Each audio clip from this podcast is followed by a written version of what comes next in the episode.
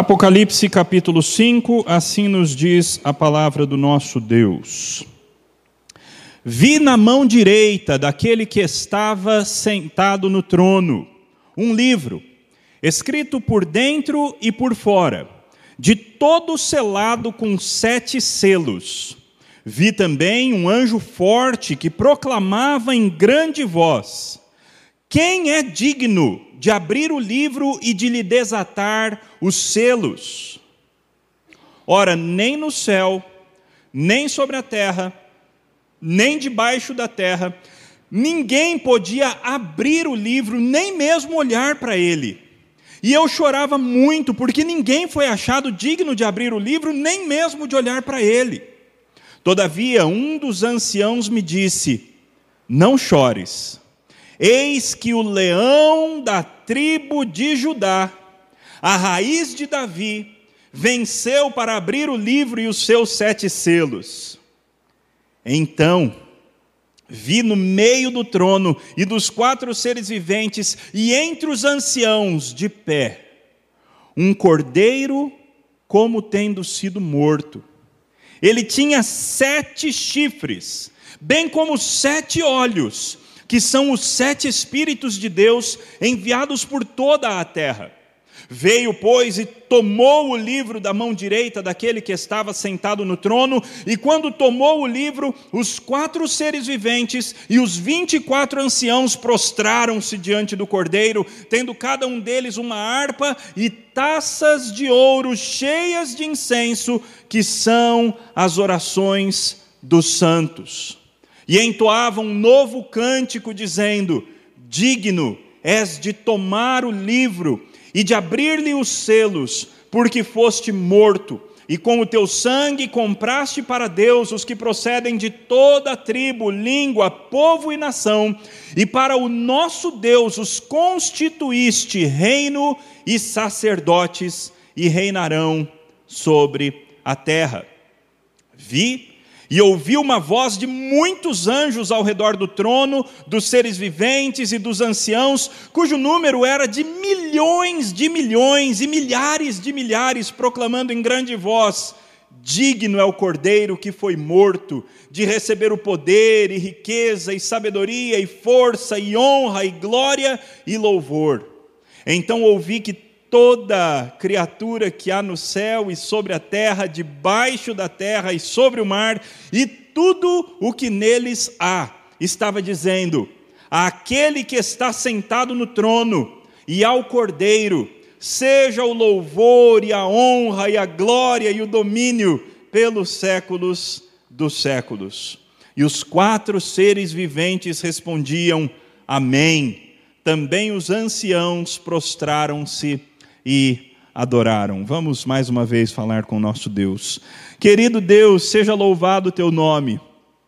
Obrigado a Deus por essa revelação que o Senhor nos dá a respeito do alto céus. Obrigado por essa visão que o Senhor deu ao teu servo João no passado e que ele escreveu e perpetuou, e nós agora temos acesso à visão que ele teve no passado. Uma visão que nos ensina a respeito da glória, da honra, do poder, da dignidade incomparáveis do nosso Senhor Jesus Cristo. E por isso, ó Deus, leva-nos nesta noite a unirmos as nossas vozes a todos esses grandes seres, a toda essa multidão e louvarmos o Cordeiro o Cordeiro é digno de receber toda a honra e nós queremos estar juntos com aqueles que usam as suas vidas para dignificar ainda mais o Cordeiro ou para reconhecer toda a honra e toda a glória que pertencem ao Cordeiro, porque ele as conquistou com a sua obra. Seja louvado o teu nome. Abre os nossos olhos, abre o nosso coração, ilumina-nos com o teu espírito, para que nós contemplemos as maravilhas da tua lei. Em nome de Jesus Cristo oramos. Amém.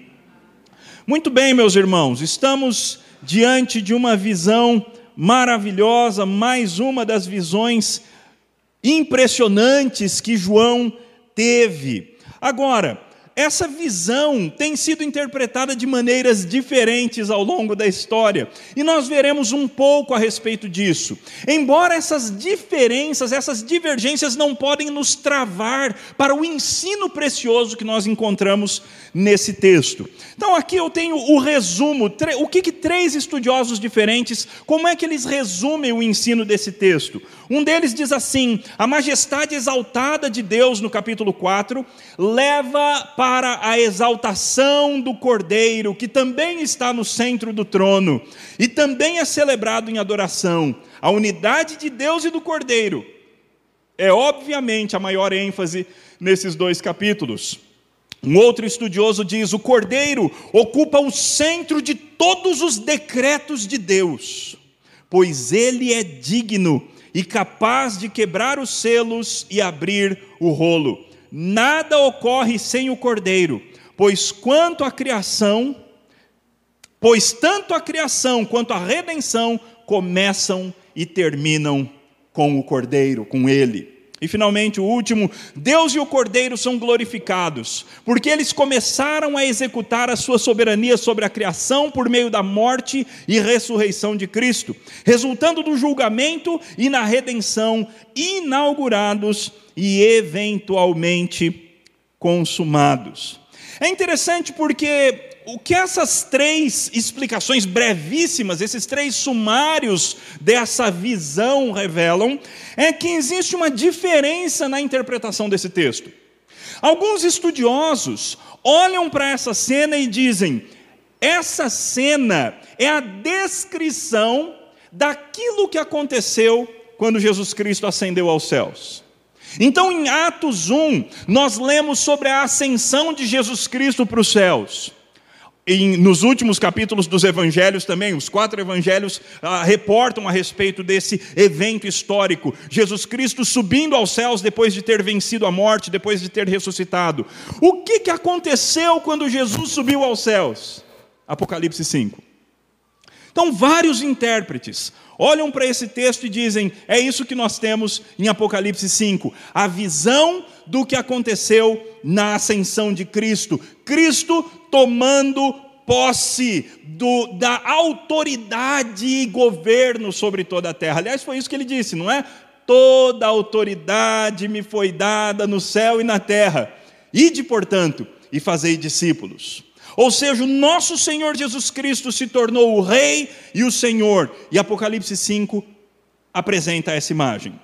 Outros estudiosos, no entanto, dizem que essa imagem está reservada para o futuro, ou o cumprimento dessa visão está reservado para o futuro. Um dia, nós, juntamente com os seres viventes, com os anciãos, com a grande multidão, com todos os anjos, nós contemplaremos o Senhor Jesus Cristo tomando posse desse livro que vai então dar a continuidade para a história.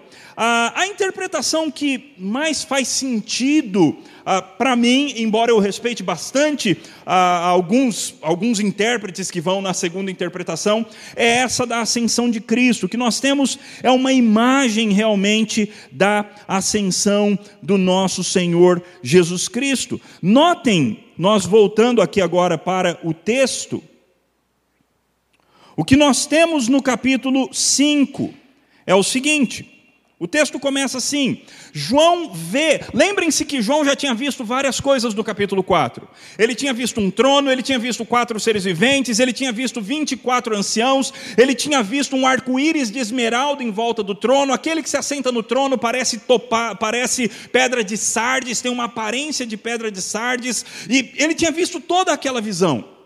Então o texto termina com grande glória e louvor ao Deus Criador. É assim que termina o capítulo 4. Mas na semana passada nós levantamos um problema do capítulo 4. E o problema que o capítulo 4 oferece é o seguinte: quem tem o direito de se aproximar desse Deus? Se eu, leitor, quero ter comunhão com esse Deus, se eu quero me tornar íntimo desse Deus, o capítulo 4 me assusta. Porque o capítulo 4 mostra um Deus totalmente soberano, totalmente poderoso, um Deus que é Senhor dos senhores, Rei dos reis, um Deus que é adorado pelos seres mais gloriosos que existem sobre a face da terra. E isso causa um certo temor, aliás, causa grande temor de aproximação. Como é que eu posso ter comunhão com esse Deus? O capítulo 5, num certo sentido, ele traz uma resposta para esse problema, mas antes ele torna explícito o problema. O que João diz então, voltando ao texto: Vi na mão direita daquele que estava sentado no trono um livro escrito por dentro e por fora, de todo selado com sete selos. A primeira coisa que a gente tem que lembrar é que um livro naquela época não é um livro como nós pensamos. Aliás, a palavra grega que está aí no lugar de livro, que nas nossas Bíblias é traduzida como livro, é na verdade a palavra rolo.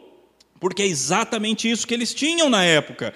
Eram pergaminhos enrolados. E esses pergaminhos, quando o conteúdo deles era muito importante, esses pergaminhos eram selados, com aquele tipo de selo que eu expliquei no domingo na mensagem, não é? Um, um pouquinho de cera mole, e então o rei vinha, o rei ou alguém com autoridade vinha com o seu sinete e selava aquilo. Quando aquela cera então endurecia, ela endurecia com a marca do brasão daquele que é autoridade.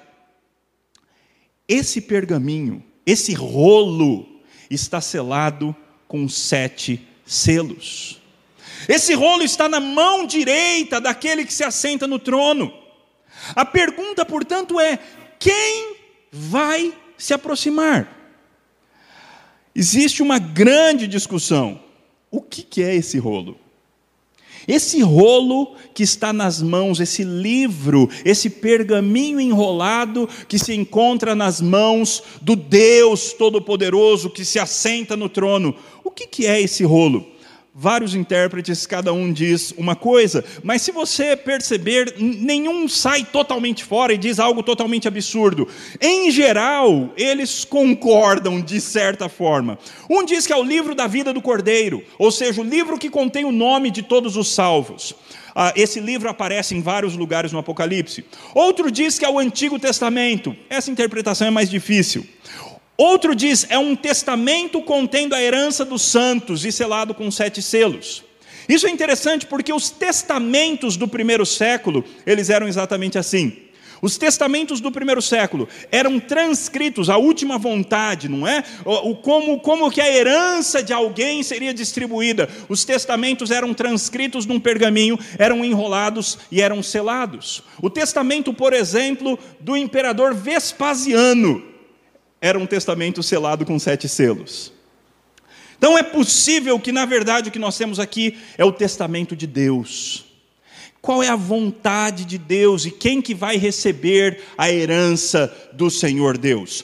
Outro intérprete diz que é uma carta de divórcio de Deus para com aqueles que ah, não fazem a vontade de dele. Outros dizem que é um contrato duplamente escrito e selado com sete selos. E ainda um outro, um livro celestial contendo o plano redentivo de Deus e o futuro da história da criação de Deus. Qual é a melhor interpretação?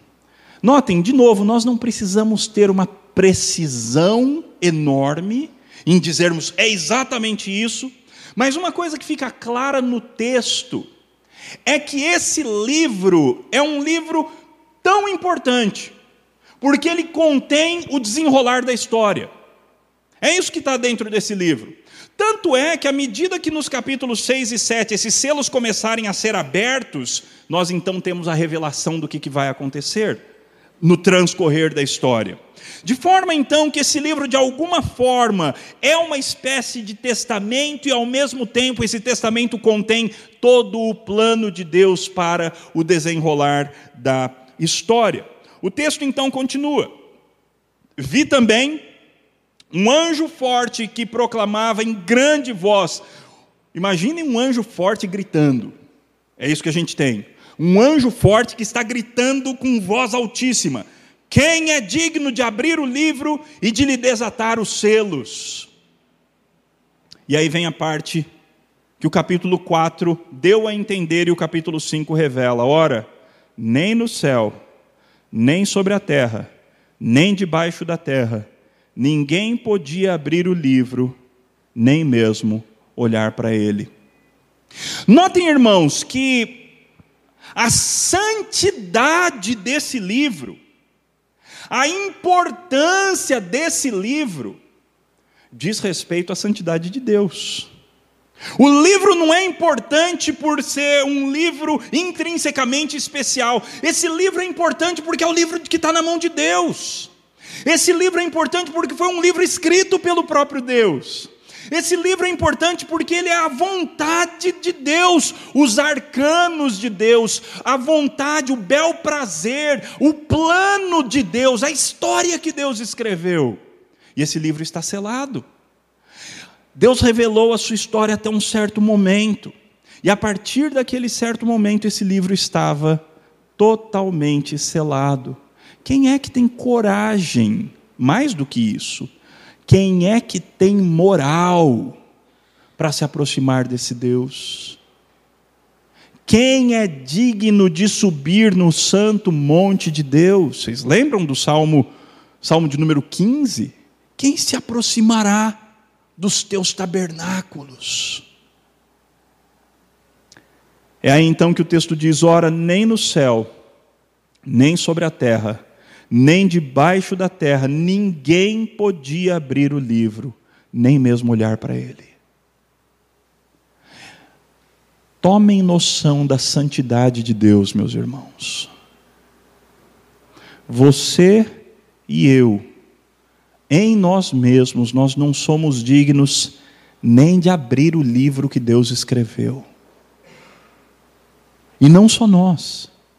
Aqueles seres mais limpos que estão no alto céus, os quatro seres viventes, os vinte e quatro anciãos, ninguém, ninguém é digno de abrir o livro, nem mesmo de olhar para ele.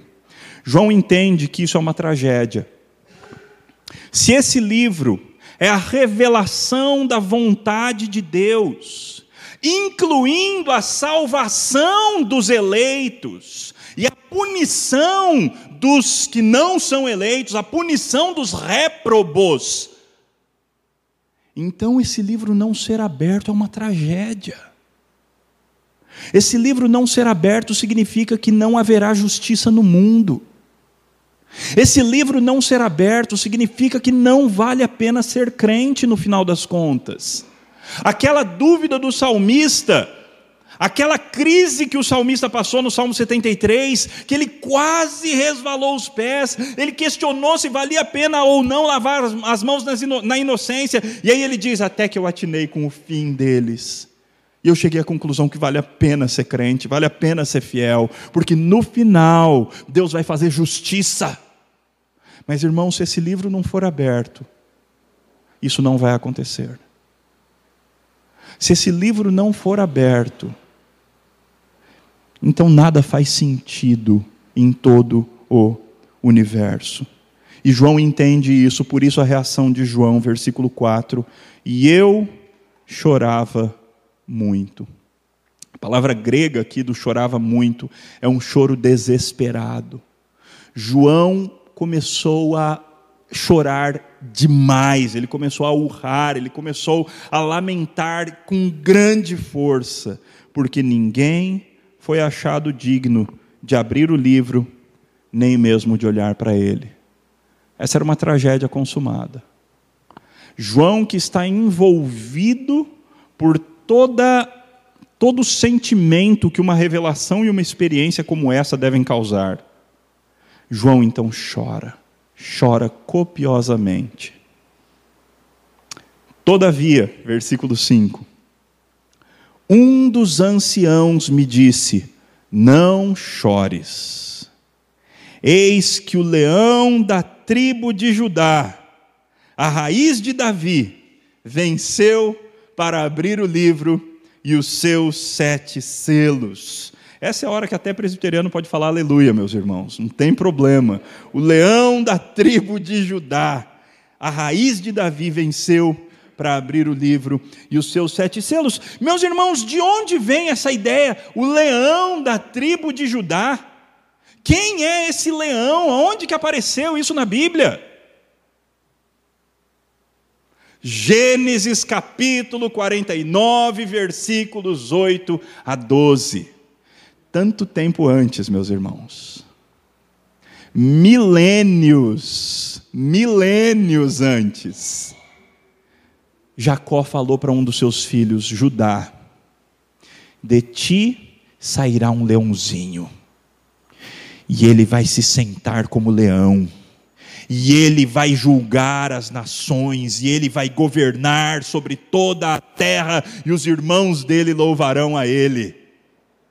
Nosso Senhor Jesus, meus irmãos, nosso Senhor Jesus, ele é o leão da tribo de Judá, ele é um dos filhos de Judá, a linhagem da qual vieram os reis de Israel a linhagem da qual veio José, a linhagem da qual veio o nosso Senhor Jesus Cristo. Você tem uma pergunta?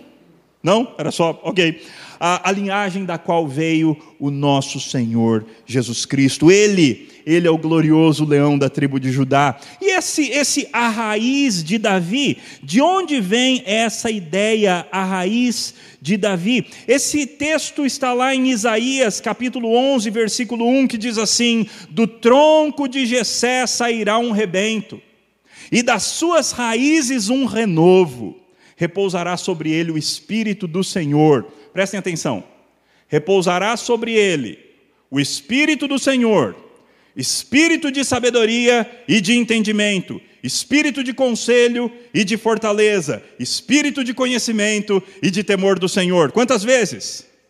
Sete vezes. O Espírito de Deus habitará sobre ele de maneira completa. Um filho de Jessé, um rebento, alguém que vai sair da raiz de Jessé, que foi o pai do rei Davi. De tal maneira que esse que está sendo introduzido aqui é o cumprimento de todas as profecias do Antigo Testamento. Aliás, a Escritura diz que nele todas as promessas de Deus encontram o seu sim e o seu amém para a glória de Deus. O leão da tribo de Judá, a raiz de Davi. João já sabia quem era. João já sabia quem era. Provavelmente, talvez, não é? A gente pode imaginar um pouco aqui.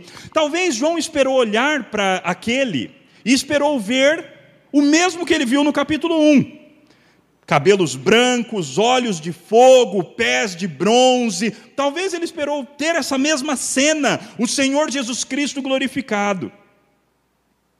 Mas o que nós lemos no versículo 6 é o seguinte: Então vi, no meio do trono, e dos quatro seres viventes, e entre os anciãos, de pé, um cordeiro como tendo sido morto. Sabe o que, que João viu? João viu um cordeiro, um filhote de ovelha, um filhote macho de ovelha.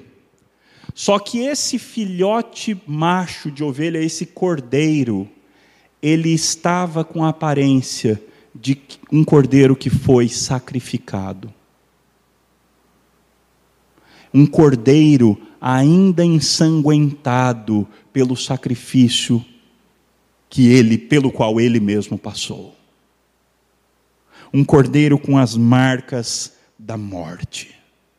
Um cordeiro com as marcas de ter se tornado um sacrifício para o povo de Deus.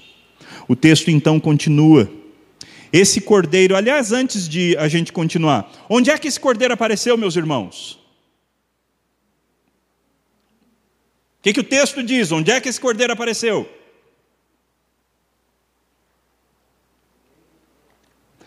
No meio do trono. Quem é que está no trono? Deus. Deus, o Pai, estava no trono. De repente, o Filho aparece no trono. Sabe por quê? Porque só existe um Deus. Pessoas distintas, mas um só Deus. E agora o Filho aparece onde o Pai está, no meio do trono, de pé centralizado no centro da história, no centro do cosmos, no centro de toda a criação, das coisas visíveis e invisíveis, materiais e espirituais, no centro do trono está o Cordeiro. A importância disso para nós, um dos aspectos da importância disso para nós é o seguinte: Jesus Cristo, antes de vir para a terra, não era esse o lugar dele? Sim, ele foi sempre Deus, mas ele se esvaziou, a si mesmo se humilhou, assumiu forma de servo, tornando-se em figura humana, a si mesmo se humilhou, tom, tom, tomando a, tornando-se homem e sendo obediente até a morte e morte de cruz, ele se fez maldição por nós. Para que tudo isso? se ele voltou para o mesmo lugar de antes. Para que tudo isso? Para nós faz toda a diferença, meus irmãos. Porque agora ele voltou como o meu e o teu representante. Quem voltou para os céus foi o Jesus encarnado. Quem está assentado no trono de Deus é o Jesus homem, Deus homem. É o Jesus 100% Deus e 100% homem, que agora, como meu representante, como teu representante, ele está na presença de Deus, no próprio trono do Senhor Deus. Esse cordeiro, então, ele tinha sete chifres Chifre sempre foi um símbolo de força, um símbolo de poder, um símbolo de autoridade. E ele tinha também sete olhos, que são os sete Espíritos de Deus enviados por toda a terra. Notem, João viu exatamente isso que ele nos está descrevendo.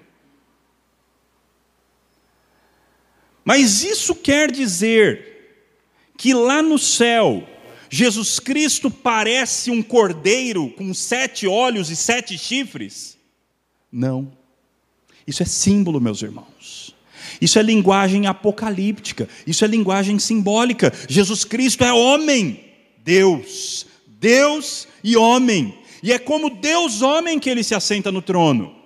Mas João nos apresenta João viu, ele não só nos apresenta, ele viu Jesus como um cordeiro que tinha sido morto, um cordeiro que fora sacrificado, com sete olhos, sete chifres, porque isso tem um significado para nós. Ele é o nosso cordeiro pascal. Ele é o cordeiro, eis o cordeiro de Deus, que tira o pecado do mundo.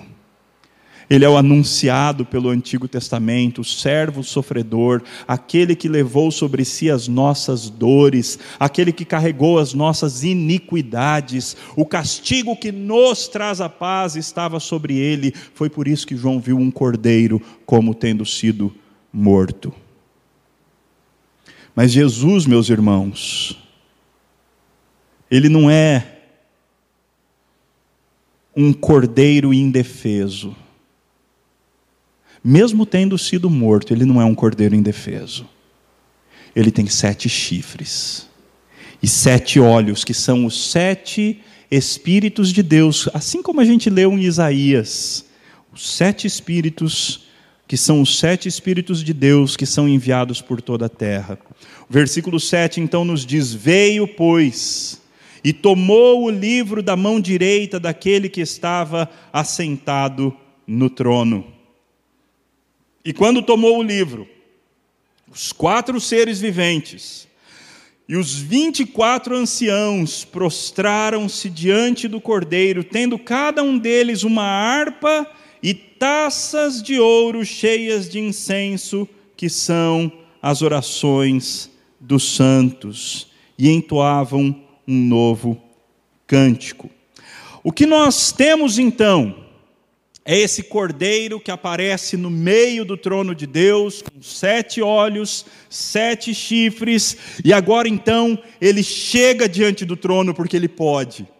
Ele conquistou esse direito, ele já tinha esse direito como Deus que é, mas agora ele conquistou esse direito como ser humano que ele se tornou, como homem que se tornou, como nosso representante, único mediador entre Deus e os homens ele então chega diante de Deus e, como um vencedor, um conquistador, ele toma esse livro das mãos de Deus.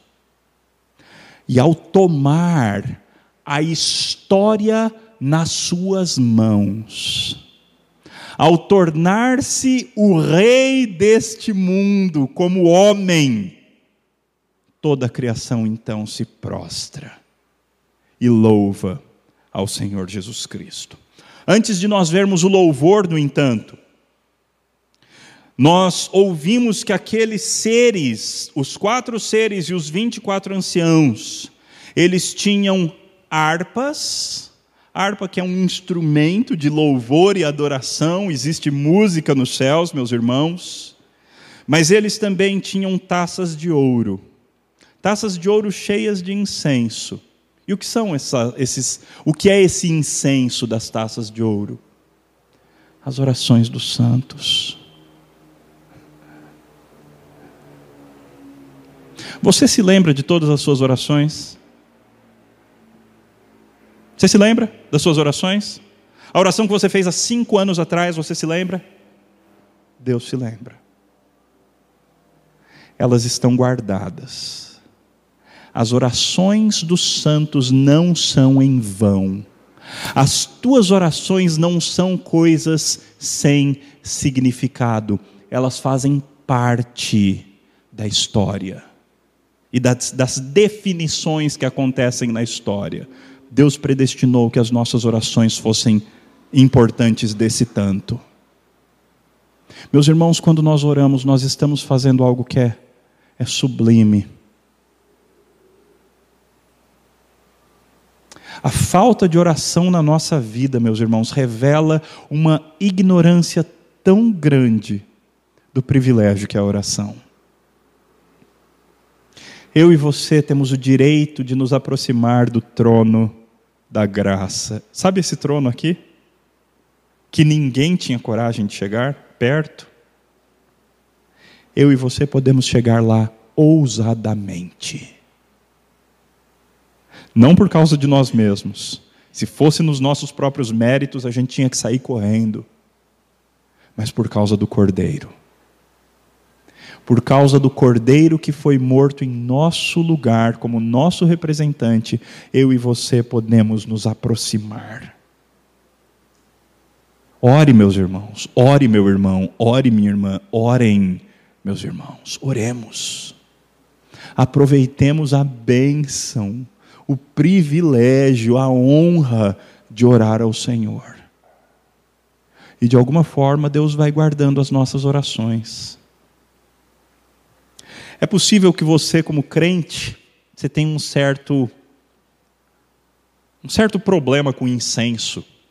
Porque incenso ficou caracterizado como coisa de religião indiana ou religião oriental. Meus irmãos, o cristianismo é uma religião oriental, não é? É a grande, é a única e verdadeira religião.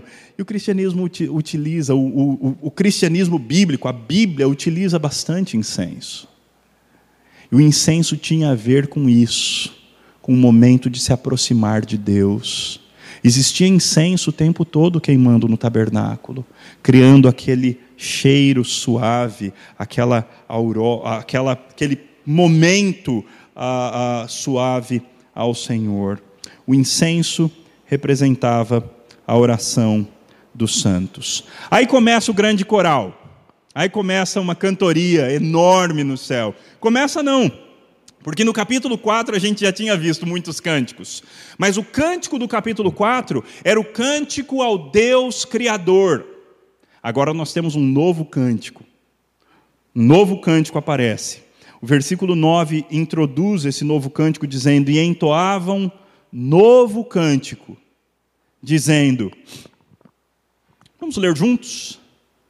Digno és de tomar o livro e de abrir-lhe os selos, porque foste morto, e com o teu sangue compraste para Deus os que procedem de toda a tribo, língua, povo e nação, e para o nosso Deus os constituíste reino e sacerdotes, e reinarão sobre a terra. Mais um aleluia a gente deveria soltar aqui, meus irmãos. Deus seja louvado.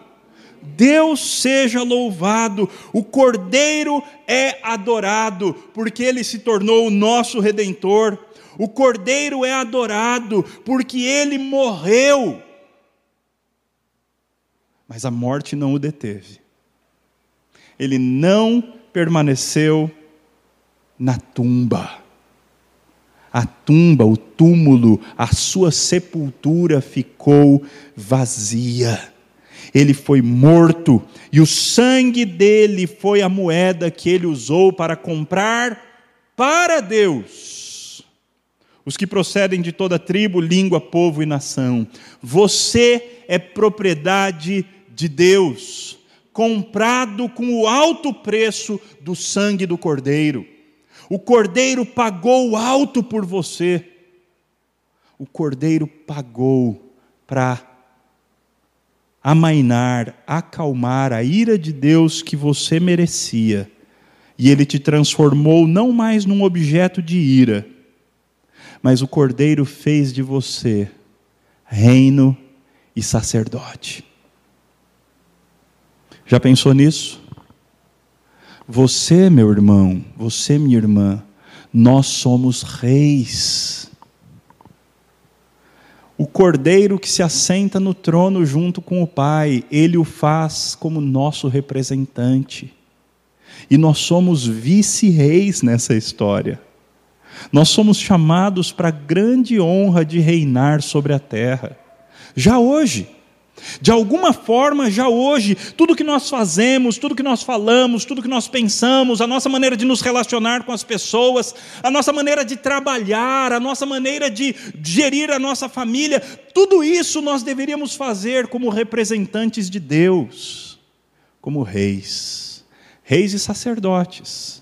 Sacerdotes que apresentam o próprio corpo como um sacrifício vivo, santo e agradável ao Senhor Deus, sacerdotes que apresentam sacrifícios de louvor, sacerdotes que oram, sacerdotes que convidam outros a entrarem num relacionamento de intimidade com o Senhor. E a garantia, meus irmãos, é que um dia nós reinaremos sobre a terra. Existiu durante muito tempo no cristianismo uma concepção de que o lugar onde nós passaremos a eternidade é no céu. Meus irmãos, nós não passaremos a eternidade nos céus.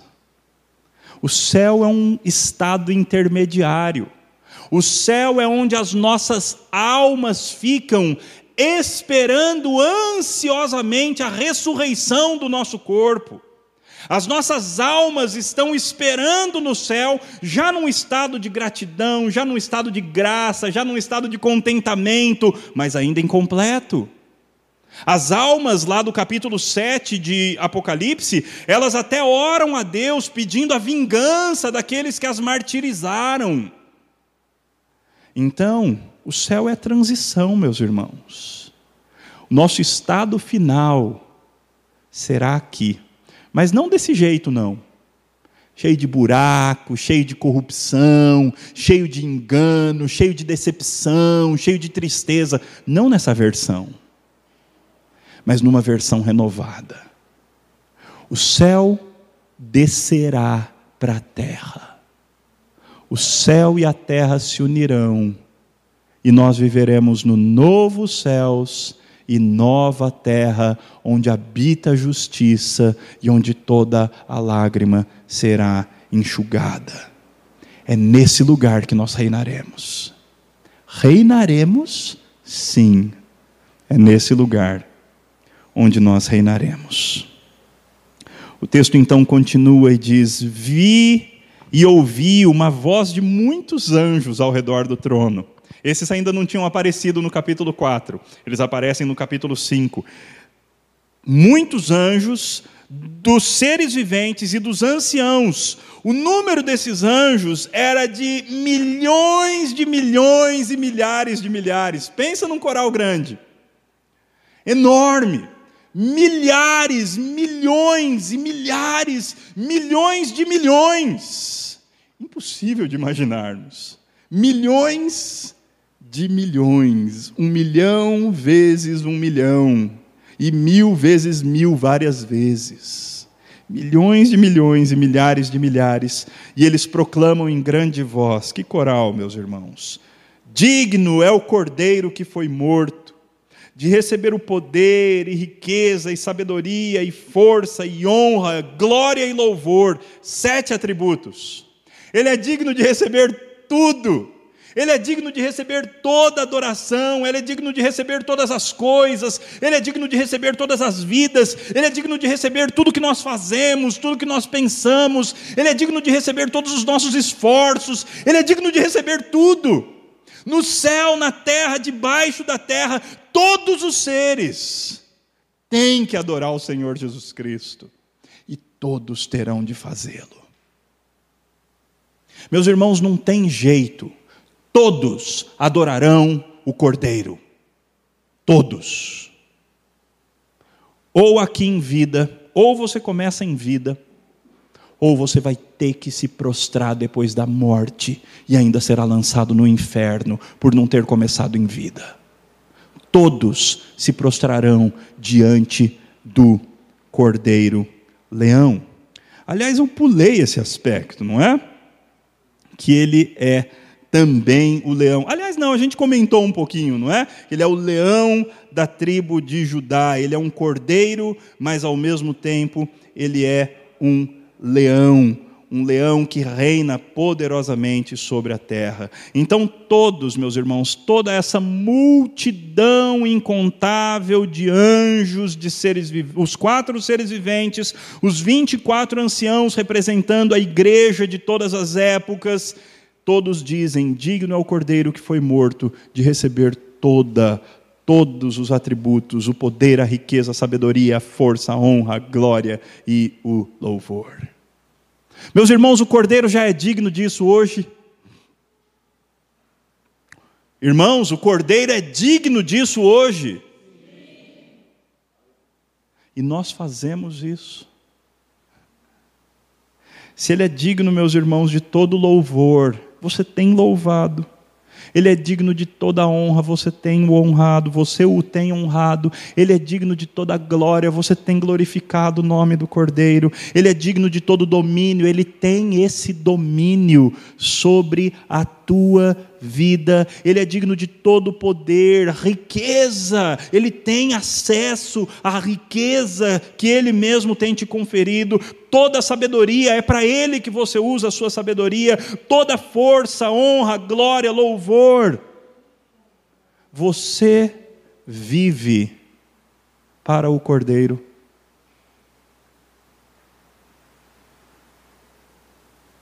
Ele é digno disso. E se você não o faz, você está roubando o cordeiro. Meus irmãos, tudo o que nós fazemos que não glorifica o cordeiro é roubar o cordeiro de alguma coisa que nós deveríamos ter feito para a glória dele. Tudo na criação, meus irmãos. Agora, versículo 13 então ouvi que toda criatura, toda criatura, tudo que é criado, animais, árvores, seres, toda criatura que há no céu e sobre a terra e debaixo da terra e sobre o mar e tudo o que neles há, estava dizendo: Para aquele que está sentado no trono, e para o Cordeiro. Agora então o louvor se une. Os dois cânticos anteriores foram focados no Cordeiro. Agora o Pai e o Filho recebem adoração conjunta. Para aquele que está sentado no trono e para o Cordeiro, seja o louvor, a honra, a glória e o domínio pelos séculos dos séculos. Então os quatro seres viventes respondem um retumbante amém, e os anciãos se prostram e adoram. O que nós aprendemos então aqui nesse texto, meus queridos? Primeiro, nós aprendemos a respeito da santidade de Deus. Deus é totalmente santo, totalmente digno. Deus habita em luz inacessível. Nós não temos condição de nos aproximarmos de Deus. Quem é digno de se aproximar e quanto mais de pegar o livro das mãos para que a história se desenrole, nós não temos condições, mas o Cordeiro é digno. Nosso representante, o homem Jesus Cristo. Sempre que eu falar homem, eu não estou excluindo a divindade, ok? O homem Deus, Jesus Cristo ele reconquistou o que Adão perdeu. Adão era esse, essa pessoa. Adão recebera, tinha recebido toda a honra, todo o domínio sobre a terra. A terra pertencia a Adão, a terra pertencia ao ser humano, mas Adão abriu mão do direito que tinha e o vendeu para Satanás. E Satanás então se tornou o príncipe da potestade do ar, o Deus deste mundo. Mas o nosso Senhor Jesus Cristo, ele tomou posse do mundo de novo. E hoje nós vivemos nesse momento, no qual Cristo já tomou posse do mundo, mas nós ainda não vemos isso completamente. Nós vivemos nesse já e ainda não. Cristo já reina, mas isso ainda não é patente a todos os olhos, mas um dia o será. Um dia Cristo vai tomar posse daquilo que ele já conquistou, e todos terão que se prostrar. Portanto, louve, louve, louve o Cordeiro. Viva para o Cordeiro. Finalizando, Deus tem um plano estabelecido. E nós não somos os personagens principais desse plano. Isso é tão importante da gente lembrar. Porque a sua tendência pecaminosa, a tendência do seu coração pecaminoso é achar que você é o personagem principal dessa história, ou no mínimo um personagem muito importante. Meus irmãos, nós somos coadjuvante do coadjuvante do coadjuvante do coadjuvante. O grande personagem é o Cordeiro. O grande personagem da história cujo autor é o Pai. O grande personagem é o Filho. É o Cordeiro, meus irmãos. Então nós temos que nos colocar no nosso lugar, reconhecer a nossa insignificância. Não há dignidade inerente em nenhum ser humano que permita que ele se aproxime de Deus, nem ser humano, nem ser angelical. Os seres não podem se aproximar da grandeza de Deus. Mas Jesus pode. Ele é o leão da tribo de Judá, a raiz de Davi, o único digno de quebrar os selos, aquele que é um com Deus, o cordeiro que foi imolado, sacrificado no nosso lugar, o cordeiro forte e cheio do Espírito Santo, aquele que é digno de louvor, aquele que ouve as orações dos santos. E o que a gente aprende a respeito da gente nesse texto? Primeiro, as nossas orações realmente chegam diante do altar de Deus e desempenham um papel importante na história. Essas orações que estão guardadas numa cumbuca, elas serão lançadas para a terra durante o Apocalipse, nós veremos isso. E elas têm um impacto na história. As nossas orações importam. Nós somos estes que foram comprados pelo Cordeiro um alto preço foi pago para que nós fôssemos feitos propriedade de Deus. Paulo usa esse conceito para falar a respeito de santidade. Vocês não são de vós mesmos, portanto, honrem a Deus com o vosso corpo. Nós não nos pertencemos. Fomos feitos reino e sacerdotes, temos que viver como tais, reis sacerdotes e outros textos deixam claro também como profetas. Um dia nós reinaremos sobre a terra. Tem uma parábola de Jesus que fala, não é? E foram dadas, e foi-lhe dada autoridade sobre dez cidades. E para esse foi dada autoridade sobre cinco cidades. Eu não sei exatamente como que isso vai acontecer, mas nós reinaremos sobre a terra, queridos. E finalmente, junto com todo ser que existe, devemos louvar o Cordeiro. Impressione-se com o Cordeiro. Leia o Apocalipse 5 de novo na sua casa. Leia e ore, e leia e ore, até que o Cordeiro, você veja o Cordeiro com parte da glória que ele de fato tem.